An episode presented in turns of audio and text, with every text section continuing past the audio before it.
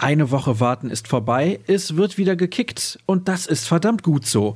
Denn endlich hat die Elf von Marco Rose die Chance, die Schmach vom Heimspiel gegen Bayer Leverkusen vergessen zu machen. Leicht wird es allerdings nicht, denn Union Berlin hat es in sich.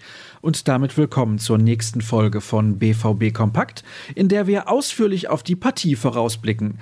Mein Name ist Sascha Staat und schon geht's los. Wie erwähnt, wird es für den Tabellenzweiten in der Hauptstadt kein Spaziergang werden, mal ganz unabhängig von der eigenen Form. Denn in Köpenick tat man sich bislang immer schwer. Es ist das dritte Mal, dass die Schwarz-Gelben an der alten Försterei ran müssen. Bisher setzte es zwei durchaus bittere Niederlagen. Viele Gründe, warum es ausgerechnet dieses Mal zu einem Sieg reichen sollte, findet man aktuell nicht. Besonders, wenn man sich die Zahlen mal genauer vor Augen führt. Denn tatsächlich gelang es in dieser Saison kein einziges Mal im fremden Stadion ohne Gegentor zu bleiben. Zuletzt gab es das beim 2 zu 0 Erfolg in Wolfsburg im vergangenen April eigentlich kaum zu glauben. Außerdem so viel Spitzenspiel wie heute war das Duell zwischen den beiden Vereinen noch nie, denn Union liegt auf dem vierten Platz. Weitere Statistiken dieser Art liefern unsere 09 Fakten. Wir kommen zu den Amateuren, die bereits gestern im Einsatz waren. Gegen den Außenseiter der dritten Liga schlechthin, den TSV Havelse, gelang ein verdienter 1 zu 0 Erfolg. Im Duell der beiden Aufsteiger war die Rollenverteilung schnell klar. Die Truppe von Enrico Maaßen spielte von Beginn an zielstrebig nach vorne, musste sich aber in Geduld üben. Das lag auch daran, dass Berkan Tass kurz vor dem Seitenwechsel einen Elfmeter vergab. Joker Richmond Tachi war es dann in der 72. Minute vorbehalten, den Treffer des Tages zu erzielen. Durch den Sieg kletterte man in der Tabelle auf den siebten Platz.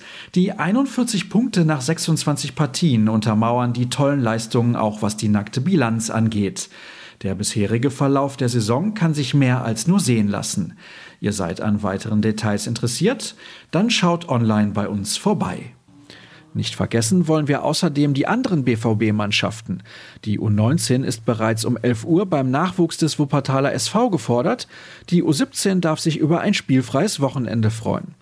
Um 16 Uhr begrüßen dann die Handballerinnen in der Helmut-Körnig-Halle den zweifachen Titelträger Buducnost Podgorica zum letzten Heimspiel in der Gruppenphase der Champions League. Wer will, Karten gibt es noch an der Tageskasse. Zurück zu den Profis, deren Partie in Berlin um 15.30 Uhr angepfiffen wird. Zu sehen ist das Ganze bei der Zone. Uli Hebel sitzt als Kommentator am Mikrofon. An seiner Seite nimmt Ralf Gunesch Platz. Die Moderation übernimmt Laura Wontorra. Daniel Herzog ist als Field Reporter unterwegs. Auch wir berichten natürlich, unter anderem im Rahmen unserer Live-Show. Durch die führt ab 14.45 Uhr Sascha Klaverkamp. Teil der Sendung ist ein Interview mit Union-Geschäftsführer Oliver Runert.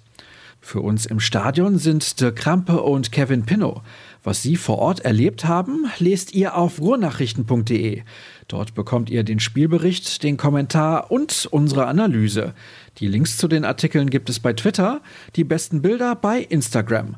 Folgt jeweils rnbvb und, falls ihr denn möchtet, mir auf beiden Plattformen unter Start.